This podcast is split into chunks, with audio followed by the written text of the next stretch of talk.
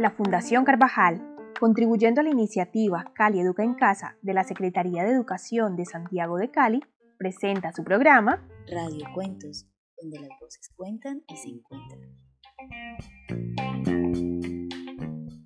Un espacio para encontrarnos con la literatura y las letras por medio de la radio.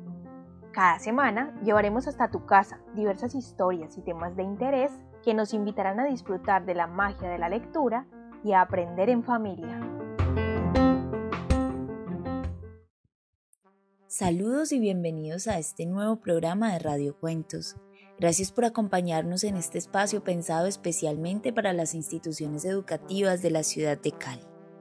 Hoy los estaremos acompañando Eduard Isao, Alexandra Hernández y quien les habla, Marcela Rojas.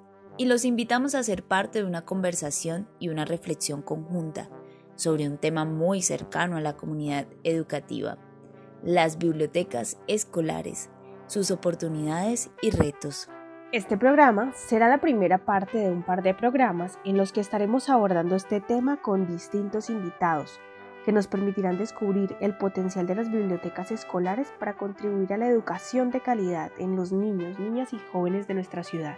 Pero ustedes se preguntarán, ¿por qué hablar de la biblioteca escolar? Pues les cuento que en América Latina es una realidad que muchos hogares no poseen una biblioteca familiar o una amplia dotación de libros para compartir con sus hijos. Es más, en muchos hogares no se encuentra ningún libro, a menos que haya sido provisto por el Estado, ya sea a través de una biblioteca, por parte de algún programa o como en la mayoría de los casos a través de la escuela. En muchos de estos hogares, los niños nunca ven a sus padres practicando la lectura de textos como un hábito o un pasatiempo. No se suelen comprar libros, en algunos casos no alcanza para cubrir sus costos o simplemente no son una prioridad para la familia. Ante realidades como estas, la biblioteca escolar, además de ser un recurso para mejorar la calidad de la educación se convierte en un medio idóneo para la formación de comunidades lectoras y para mejorar las posibilidades de acceso a la cultura escrita por parte de nuestros estudiantes. Así es, Alexandra. Y es que la biblioteca escolar facilita leer y escribir de múltiples maneras. Más allá de la lectura que se hace para apoyar las asignaturas, permite aventurarse a descubrir libros que inviten a disfrutar de la lectura por placer y por otra parte a usarla como medio de aprendizaje de contenidos específicos incidiendo así de manera directa o indirecta en la formación como lectores autónomos. De acuerdo, Marcela, ya que estás hablando de la formación de lectores, te cuento que la profesora Patricia Calonge, catedrática de la Universidad del Valle y también miembro de la Red Pro Desarrollo de Bibliotecas Escolares, nos dice que la razón de ser de la biblioteca escolar es apoyar no solo los procesos para aprender a leer y escribir, sino también brindar oportunidades para hacerse lector y para ser lector. En este sentido, estos espacios deben estar destinados a cultivar la lectura y la escritura, pero principalmente a facilitar el encuentro con múltiples experiencias relacionadas con la información, con la ciencia, con la cultura, que den lugar a experiencias que no solo enseñen a leer, sino también a amar la lectura desde la edad escolar. De acuerdo a lo que plantea CERLAC, el Centro Regional para el Fomento del Libro en América Latina y el Caribe, en donde expone que no es suficiente con que la biblioteca escolar exista, sino que ésta debe considerarse como un proyecto con una dimensión institucional. El desafío de diseñar y concretarla, aunque es responsabilidad de la persona que está a su cargo y de aquellos que apoyan su trabajo, también compromete a fondo a toda la comunidad educativa, en especial a los directivos y profesores. Esto se traduce en la disposición de crearla y mantenerla adecuadamente, en la convicción de que es posible desarrollarla. Es un proyecto que termina involucrando a toda la escuela. Preguntario, espacio para aprender en familia. Quisimos preguntarle a algunos oyentes qué creen que se hace en una biblioteca escolar. Y esto fue lo que nos contaron. Hola, en una biblioteca se va a leer cuentos, se va a responder las preguntas de los cuentos, se va a pedir prestados libros, se va a tener clases y yo he ido a la biblioteca de mi colegio y he pedido prestados libros. Hola, me llamo Laura. En mi sede no había biblioteca, pero en la sede principal del colegio sí, y en ella se nos permitía leer y pedir prestados los libros con un plazo determinado. Se hacían charlas y diferentes actividades en ese espacio. Recuerdo que en la biblioteca escolar siempre habían dos personas encargadas para el mantenimiento del espacio y el préstamo de los libros. Muy buenas tardes, mi nombre es Miguel Ángel Suárez Calderón, soy del grado 9.1 y pertenezco a la institución educativa Golondrinas. En una biblioteca escolar se va para pasar el rato en paz y tranquilidad y de vez en cuando hacer actividades lúdicas y entretener a los niños y dirigirlos por el camino de la lectura. Y sí, sí he visitado mi, mi biblioteca escolar. Mi biblioteca escolar no es muy grande, pero sí tiene buenos libros y es acogedora y gracias al semillero hubo una remodelación en este lugar y ya se siente más cálido. Y en los anteriores años sí hubo una persona que era encargada de mantener limpio ese lugar y cuidar de estos libros. Ahora, para que podamos conocer un poco más cómo funcionan en algunos colegios de Cali las bibliotecas escolares, Invitamos a participar de este programa a un mediador de lecturas y bibliotecario. Él es Dani Loaiza y viene a compartir su experiencia con nosotros. Antes que nada, quiero agradecerles por invitarme a conversar con ustedes.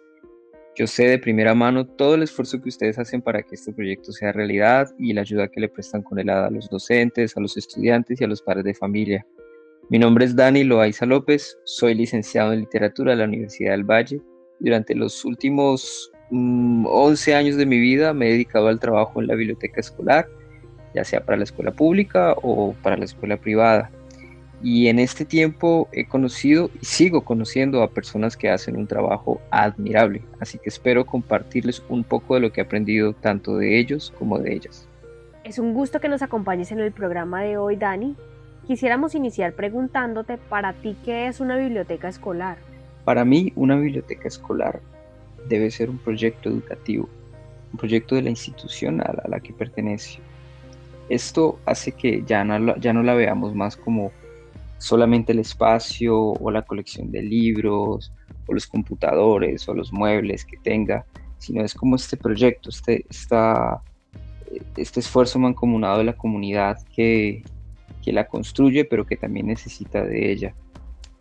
No es un concepto nuevo, eh, esto lo viene diciendo desde hace un bastante tiempo María Clemencia Venegas. Ella dice que la biblioteca escolar eh, es un proyecto que responde a las necesidades de la institución educativa a la que pertenece, a las necesidades curriculares, pero también a las necesidades de esa comunidad en particular.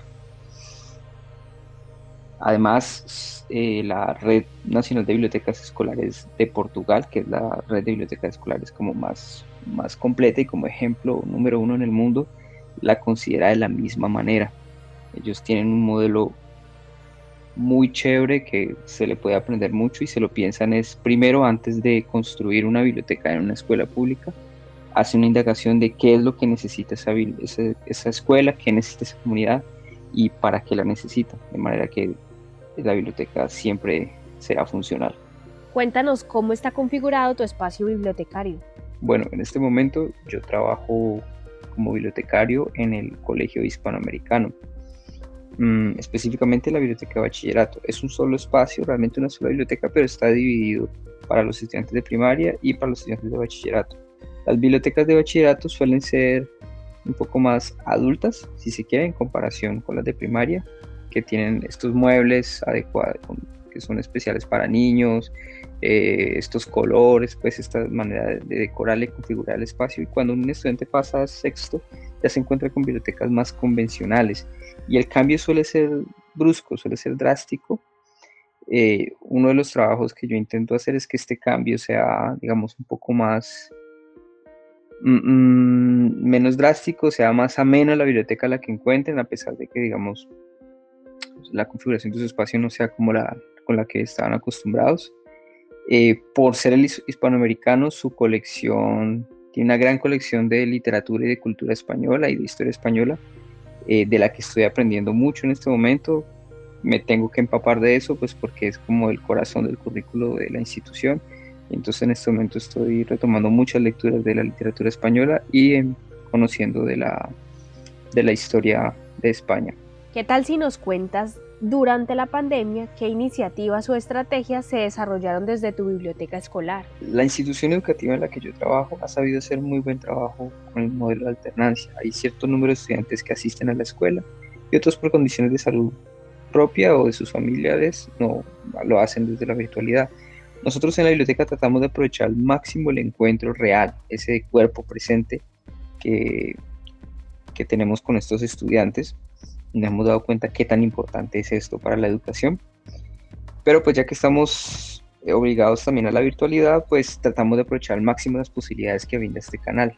Uno es tratando de mirar qué hacen otras bibliotecas, qué hacen otras escuelas, qué, están aplicando y, lo hacemos nosotros en una plataforma que tenemos eh, en la escuela para, para, realizar las clases virtuales. La biblioteca también tiene su propio canal, su propio curso al que estudiantes y maestros pueden acceder a los contenidos que, que nosotros montamos allí. Y lo otro es mirar qué están haciendo las bibliotecas públicas y qué están ofreciendo para, para el público en general. Creo que es un momento crucial para que estos dos tipos de bibliotecas eh, públicas y escolares eh, establezcan esta relación. Eh, y es un gran trabajo el que están haciendo las bibliotecas públicas, incluyendo, por ejemplo, este trabajo, en, este espacio en el que estamos conversando. Esto ya está compartido para los estudiantes y para los docentes en la institución en la que trabajo. Entonces, es, es eso, es cómo las relaciones y, y enriquecer este canal. Finalmente, nos gustaría conocer cómo se proyecta tu biblioteca escolar para el año 2021. Opino que uno de los grandes retos que tenemos en este momento es que esas relaciones que se establecen en la escuela entre maestro y estudiante y entre toda la comunidad en general eh, sobrevivan a esta pandemia porque ha sido muy difícil solamente desde la virtualidad y las limitantes que estos tienen. Nosotros desde la presencialidad tenemos eh, clubes de lectura cortos en descanso, tenemos eh, clubes de ajedrez, eh, proyectamos algunos cortometrajes y eso digamos como que está hecho mm, no tanto para hacerle la promoción de lectura específicamente, ese, es el medio, sino que estamos buscando es que los estudiantes y, los maestros tengan esos encuentros como comunidad.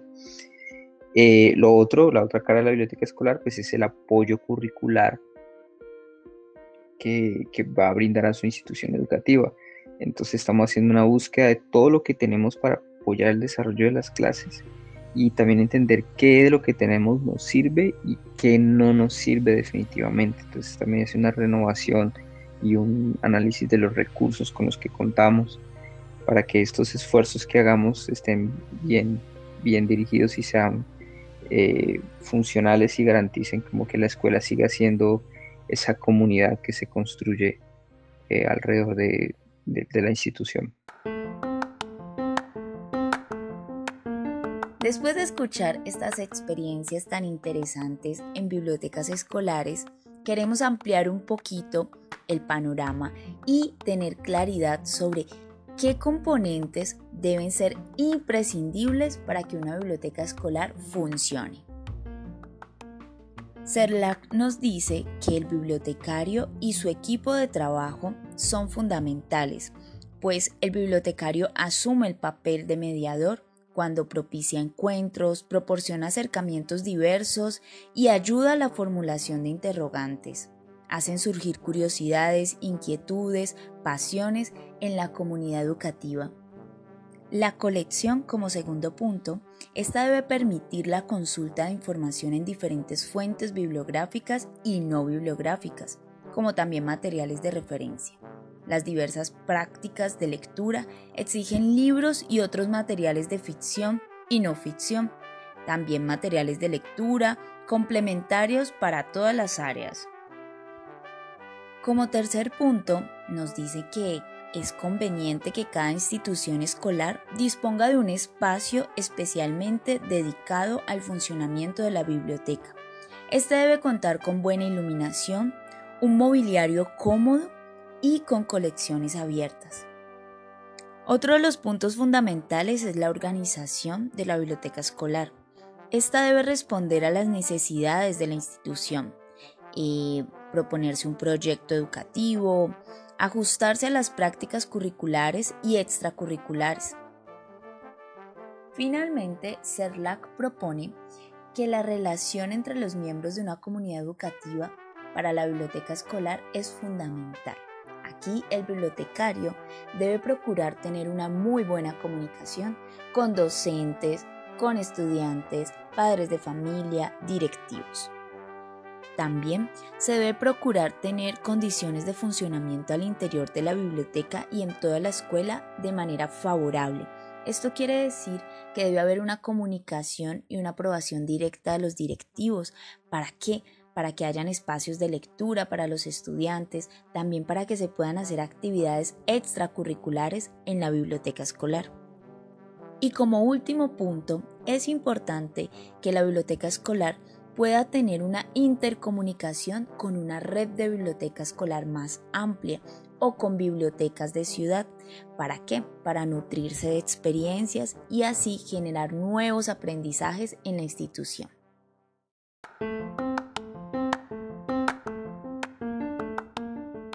Bueno, si tenemos en cuenta estos datos que Marcela acaba de compartirnos, bien es cierto que aquí en Colombia, aunque la lectura, la escritura y la expresión oral son competencias básicas de la escuela, la biblioteca no ha logrado del todo tener una presencia significativa en todas las instituciones. Es cierto que pese a las distintas iniciativas, en las instituciones educativas oficiales y no oficiales de nuestra ciudad, las bibliotecas escolares no se encuentran todas en las mismas condiciones, ni todas cuentan con los mismos recursos para funcionar. De hecho, en realidad podemos encontrarnos con sedes educativas en las que no se cuenta con un espacio adecuado para la biblioteca, o instituciones educativas en las que por el contrario, a pesar de tener el espacio físico para la biblioteca, encontramos que ésta ha sido convertida en un depósito de libros o en un lugar solo para hacer tareas o para llevar a los estudiantes que están castigados y fuera del aula.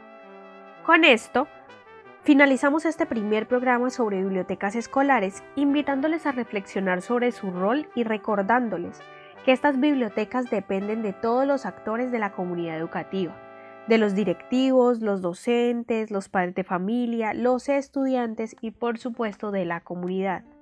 Pues no es suficiente contar con un espacio maravilloso o una gran dotación y colección de libros pues solo la comunidad educativa articulada con la biblioteca desde su proyecto institucional y, articulando sus proyectos transversales pueden hacer que estas bibliotecas sean centros vitales en la institución, que nutran todas las actividades de la vida escolar y que promuevan un profundo amor por la lectura y el conocimiento que acompañe para siempre la vida de los estudiantes y sus familias.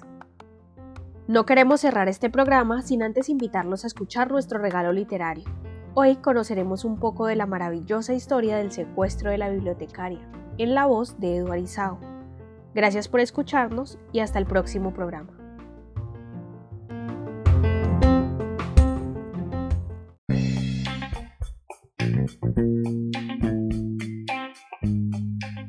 Los oídos se abren y la mente despierta. Lecturas a viva voz. Lectura de un fragmento de El secuestro de la bibliotecaria de Margaret May, traducción de Miguel Viegues, ilustraciones de Quentin Blake, editorial Alfaguara 1999. Un día, Ernestina Laburnún, la bella bibliotecaria, fue raptada por unos malvados bandidos. Acababa de salir a pasear por el bosque, situado en las proximidades de la ciudad, cuando los bandidos la asaltaron y se la llevaron. ¿Por qué me secuestran? preguntó con frialdad. No tengo amigos ricos ni primos ricos. La verdad es que soy una pobre huérfana sin casa propia, aparte de la biblioteca. Eso es precisamente lo que nos interesa, dijo el bandido jefe. El ayuntamiento de la ciudad pagará un generoso rescate todo el mundo sabe que la biblioteca no funcionará nada bien sin su bibliotecaria. Era bastante cierto, ya que la señorita Laurnum tenía en su poder las llaves de la biblioteca. Creo que debo advertirles, dijo Ernestina, que pasé el fin de semana con una amiga que tiene cuatro niños pequeños. En la casa, todos estaban enfermos de sarampión. No importa, replicó el bandido jefe. Ya lo he tenido.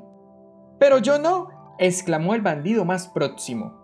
Los otros bandidos miraron a la señorita Laburnún con cara preocupada. Ninguno de ellos había pasado la horrible enfermedad del sarampión. Cuando se recibió en el ayuntamiento la carta pidiendo el rescate, se produjo una gran discusión. Los miembros del Consejo Municipal querían que las cosas se hicieran bien. ¿Bajo qué concepto consideraremos el secuestro de la bibliotecaria? preguntó uno de los concejales. ¿El dinero del rescate debe figurar como un gasto de personal o un gasto del Fondo de Cultura? La Comisión de Cultura se reunirá dentro de dos semanas, dijo el alcalde. Propongo que ellos tomen entonces una decisión sobre este punto. Pero mucho antes de esta reunión, todos los bandidos, excepto el jefe, sufrían ya la terrible enfermedad del sarampión. Se volvieron muy irritables y tenían las narices encarnadas y llenas de mocos. Creo que un baño caliente ayuda a que salga la erupción, dijo la señorita Laburnún, sin demasiada seguridad. Ah, si estuviera en mi biblioteca, podría buscar la palabra sarampión en el diccionario práctico de medicina familiar. El bandido jefe dirigió una mirada triste a los hombres de su banda. ¿Está usted segura de que es sarampión? preguntó. Me parece una enfermedad muy poco digna para un bandido. Pocas personas quedan bien con granitos en la cara, pero para unos ladrones resulta desastroso. ¿Tomaría usted en serio a un ladrón con granitos? No forma parte de las funciones de una bibliotecaria tomar en serio a ningún ladrón, con granitos o sin ellos, replicó Ernestina con altanería. De todos modos, no podrán volver a robar hasta que no se recuperen del sarampión. Están en cuarentena no querrá que les echen la culpa de extender el sarampión por todas partes, ¿verdad? El bandido jefe gimió. Si me lo permite, dijo la señorita Labournoux, iré a mi biblioteca y sacaré el diccionario práctico de medicina familiar. Con ese valioso libro intentaré aliviar el sufrimiento de sus compañeros. Claro que no lo podré tener prestado más de una semana. Es un libro de consulta muy solicitado, ¿entiende? Las lamentaciones de los bandidos enfermos resultaban insoportables para el jefe. Está bien, aceptó. Puede ir a buscar el libro y nos olvidaremos del secuestro de momento. Pero solo de momento, ¿eh? Poco tiempo después, la señorita Laburnum regresó cargada con varios libros. Un baño caliente para que brote la erupción, exclamó leyendo en voz alta. Luego la cueva deberá quedar a oscuras y nada de leer o jugar a las cartas. Se debe tener mucho cuidado con los ojos cuando se sufre el sarampión. Para los bandidos resultaba muy aburrido estar tumbados a oscuras en la cueva. La señorita Launun les tomó la temperatura y les preguntó si les dolían los oídos. Es muy importante no enfriarse dijo subiendo las mantas hasta las barbas de los bandidos y remetiendo tanto la ropa de las camas que ni siquiera podían moverse. Pero para que se distraigan, voy a leerles algún libro. ¿Qué libros han leído? Los bandidos no habían leído nada. Eran prácticamente analfabetos. Muy bien, dijo la señorita Laburnún. Empezaremos por Alí Baba y los 40 ladrones. Luego iremos leyendo libros más complicados. Los bandidos no habían tenido nunca a nadie que les leyera. A pesar de la fiebre, escuchaban con mucha atención. Incluso el bandido jefe escuchaba también, aunque la señorita Laburnún le había ordenado preparar un nutritivo caldito para los enfermos. Cuéntenos más sobre Alí Baba, gritaban impacientes los bandidos. Vuelva a leernos Alicia en el País de las Maravillas. La historia de Robin Hood del bosque les puso muy nerviosos. Se trataba de un ladrón, igual que ellos, pero con ideas nobles, como dar el dinero robado a los pobres. A ellos no se les había pasado por la cabeza la tontería de entregar lo que robaban a los pobres. A los pocos días los granos comenzaron a desaparecer y se despertó en los bandidos un hambre canina. La señorita Laburnum consultó su diccionario práctico de medicina familiar y encontró algunas recetas de cocina apetitosas para los convalecientes. Se las copió al bandido jefe. Como ya había abandonado la idea de secuestrar a la bibliotecaria, el jefe pensó en secuestrar el libro, pero la señorita Laburnum no se lo permitió. Este libro lo utiliza mucha gente en la biblioteca, dijo la joven. Pero, por supuesto, siempre pueden ir a la biblioteca y consultarlo cuando quieran. Algunos días después, los bandidos se encontraban totalmente recuperados y la señorita Luburnum, con sus llaves, regresó a la ciudad. El incidente del secuestro pronto quedó olvidado. El diccionario práctico de medicina familiar volvió a ocupar su sitio en uno de los estantes de la biblioteca. Y la biblioteca abrió otra vez sus puertas a las gentes que habían estado privadas de literatura durante los días del secuestro de la señorita Luburnum. Y si creen que esta historia ha llegado a su final, están equivocados. Ahora les invitamos a visitar la biblioteca, tomar prestado el libro El secuestro de la bibliotecaria y por tus propios medios darte cuenta de este final inesperado, que podría ser muy trágico o podría ser el más romántico.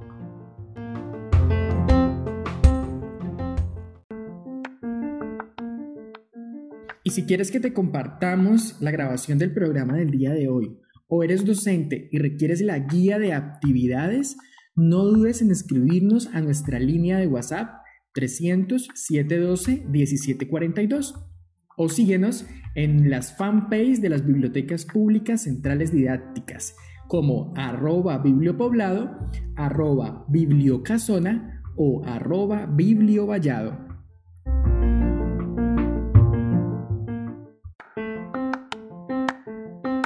Las bibliotecas públicas centrales didácticas de la Fundación Carvajal, desde la iniciativa Cali Educa en Casa, presentaron su programa Radio Cuentos, donde las voces cuentan y se encuentran.